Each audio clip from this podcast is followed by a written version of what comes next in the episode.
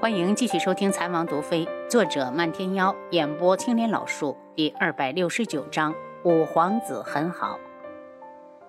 如意，如果你说完了，本王该走了。轩辕志没有一丝留恋的从房里出来，眉间带着薄怒。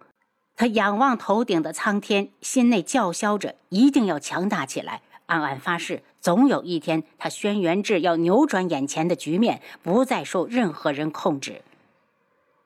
九月国太子府，东方顺悲伤地看着跪在地上的徒步，手指都在颤抖，半天才道：“徒步，你再说一遍。”徒步难过的看着他，太子，事情真的就是属下调查出来的这样，还请太子想开些。东方顺眼中闪着嗜血的冷光，整个人都处于极度的暴力之中。让你再说一遍，你听到没有？徒步一叹，只好重复道：“属下查到，皇后受刑当日，颜月公主将太子和属下迷晕后，曾经让四个侍卫非礼千颜姑娘。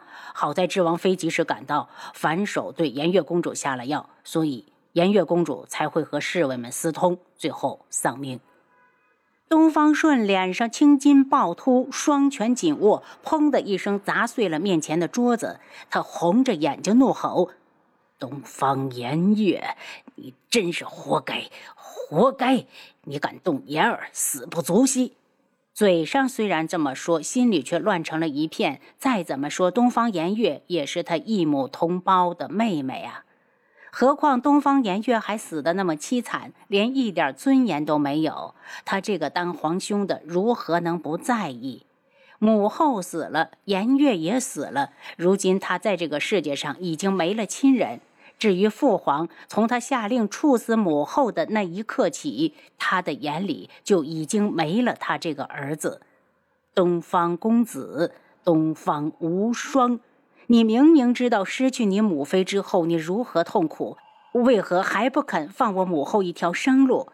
其实只要你肯放他一马，哪怕你想要皇位，我都不会和你争。母后欠你们母子的，我东方顺来还。可你却从来没给过我偿还的机会，连你都知道杀母之仇不共戴天。那从今往后，我东方顺与你不死不休。想要九月国的皇位，那你就拿出你的狠心，踏着我的尸体上位。东方顺颓废地靠在太师椅上，整个人像是一只蓄势待发的豹子，眼中带着凶残嗜血。他有瞬间的恍惚：谁才是他的杀妹仇人？智王妃吗？如果不是颜月屡教不改，要想毁了颜儿，相信智王妃也不会那么绝情。可颜月的的确确死了，他的妹妹就像是一朵还未绽放的花骨朵。那么。以那么不堪的方式被人羞辱而死，他到底该恨谁？颜月，你给皇兄出了好大的难题。他冷笑，眼中是渗人的冰冷。颜月，你放心，皇兄答应你，总要有人去为你偿命。徒步看着太子脸上的表情不停的变化，在一边干着急却不敢开口。忽然，东方顺急急的问道：“徒步。”言儿现在何处？那件事有没有吓到他？徒步摇头，属下只知道当日千言小姐是跟随智王妃一起走的，具体是回了古武门，还是跟着去了天穹，还真不知道。如果太子担心他，属下马上派人去查。一定要在暗处进行，别让言儿知道。他一定再也不想见到我。东方顺觉得心境一下子苍老下来，他心心念念想要守护住心中的美好，却差点毁在皇妹的手上。其实颜月敢对颜儿动手，他就该死。可他真的死在了别人手上，他这个当皇兄的又一心想着替他报仇。人总是这么矛盾，想法也不会一成不变。他忽然仰头大笑：“徒步。”你家太子现在无牵无挂，谁若阻我，我就用他的鲜血来染我脚下的这条登天之路。徒步看着太子，像变了另一个人。平日里温和的双眼中布满了触目惊心的恨意。这样的太子让他觉得陌生，也觉得心痛。他只希望在接连失去两位至亲之后，太子千万不要被悲伤打倒。不管以后太子是尽享荣华，还是落魄苟且，他都会寸步不离，生死相随。离孤峰八百里之外的一处山谷里，五皇子轩辕安独自坐在一株梅树下。一名紫衣女子从远处走过来，到了近前，微笑着道：“你在想什么？是在想家吗？”家，轩辕安冷笑：“有那个男人的地方能被称为家吗？你看谁家当爹的玩命的想杀了自己的儿子？他出事之后倒是难为了母妃，不知道他会为他哭成什么样子。”心里酸楚，嘴角却挎着一抹淡笑。木姑娘，你怎么来了？来人正是这座山谷的主人穆微雪，当日就是他救下生命垂危的五皇子，并将他带回了这里。据说他的父辈中有人精通阵法，便在谷口摆下了一座奇形大阵。有外人误闯到附近时，看到的也只是一道火海屏障。我看见你在这里，好像不太开心，就过来看看。女子翘起脚尖，嗅着头顶上的梅树，闻什么呢？花期还没到。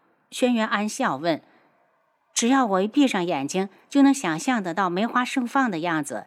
我在这棵树下长大，它年年盛开。我每次过来都会闻一闻它的味道，就像是它是我的一位故人，伴我成长，陪我经历风霜。人生也不过如此。”好的人和事，你喜欢，你欣然接受；反之，坏的东西逼着你要，你也接受不了。其实，你应该感谢你经历的每一次磨难，因为它使你褪去青涩和无知，快速的成长了。多谢姑娘的良苦用心。轩辕安感激的看着穆微雪，以后姑娘如果有用得到我的地方，我轩辕安必赴汤蹈火，万死不辞。轩辕公子言重了，救人一命胜造七级浮屠。我相信当日不管是谁看到公子，都不会袖手旁观。穆微雪脸上挂着清浅的笑容，如同三月里醉人的春风。轩辕安恍惚了一下，原来穆姑娘这么美。轩辕公子，你要离开了吗？如今他的伤势已好，离开是早晚的事。当日遇到他时，看他一身是血，身上应该是肩负着血海深仇吧？出乎他的意料，轩辕安却摇了摇头，不怕穆姑娘笑话，我还没想这么快就回去。不如穆姑娘再暂留我几日，我可以做些劈柴担水的活儿来换取一日三餐。穆微雪一愣，眉间似有一抹清幽浮现，很快又隐去，笑道。轩辕公子是我们踏月谷的客人，自然是想住多久都可以。我只是有一事相求，请公子出去后不要把谷内的情况告诉外面的人。穆姑娘放心，我轩辕安绝不会干出忘恩负义之事。如违此事，将不得善终。轩辕安跪地对天起誓。既如此，那我就不打扰公子了。穆微雪略一点头，向着山谷的最里面行去。只见他越走越远，最后停在一座药山前。只见药山依水而立，水上热气氤氲，一看就是温泉水。楚清瑶昨天晚上从废宅回来后，一晚上都没睡。他让红檀收拾出来一间空屋子，把自己关在里面，从系统里不停地往外拿药。天亮时，他才揉着抽筋的双手走出来。王妃，七绝在外面守了一晚上。把屋子锁上，等以后有需要的时候再打开。七绝无声地找了把大锁，将门锁好，心里有些发沉。他知道王妃这是正在为以后做准备，他是怕自己有个什么，到时候天穹会无药可用。他眼圈一红，咬牙道：“王妃，只要我们所有的人都团结起来，总有一天会打败靖主。”楚清瑶扬了扬嘴角。你家王妃，我才没那么容易死。我只是手头里的药太多，先拿出来点备着。七绝绷着脸，一步一趋地跟在身后。他恨镜主虚张声势，明明已经出了昆仑镜，又故作神秘地玩消失，让所有的人都提心吊胆，日夜不得安宁。楚清瑶回头，正好看到他愤怒的脸，笑道：“七绝，我们之所以紧张，还是因为我们太弱。与其怨恨，不如强大起来。轩辕志今日下了早朝，坐着马车回府，在府门处忽然感觉到一束强烈的目光，他眼神一冷，蓦地看向对面的街角，只见那里立着一个黑衣蒙面的女子。见他看过来，女子上马转身走了。王爷要追过去吗？七杀也看到了女子，不用。王爷，如果属下没记错，昨天我们回来时，他也正好站在那里。七杀盯着女子的背影。而且属下觉得这背影有些眼熟，轩辕志倒没有这种感觉，开口道：“明日如果他再出现，直接抓起来审审。”敢接连几天出现在他王府的门口，这人要么是想引起他的注意，要么是想打探什么。不管是哪一种，足够令他讨厌。第二天早朝过后，他回到府门口时，故意在那里停顿了片刻，发现女子一直没出现。一连几天，那名黑衣蒙面的女子就像消失了一样，好像那一天只是一个幻觉，连七杀都以为是他记错了。那个女子或许只是凑巧在那一天从智王府对面路过。漫天妖今日出了春风阁，本来想去知王府，又不想看到轩辕志，便在街上寻了个清幽的茶楼，要了个临窗的位置，边喝茶边看风景。忽然，他眼神一亮，只见右相大人林延安的轿子落在了茶楼门口。可他并没有下轿，似乎是在等什么人。没过多久，又过来一顶精致的檀木雕花马车。马车停好后，从上面下来一名淡黄衣衫的女子。看到这里，漫天妖乐了。今天还真是个好日子，右相大人私会北公子渊，真的不知道这两人能密谋出点什么坏水来。您刚才收听的是《蚕王毒妃》，作者漫天妖，演播青莲老树。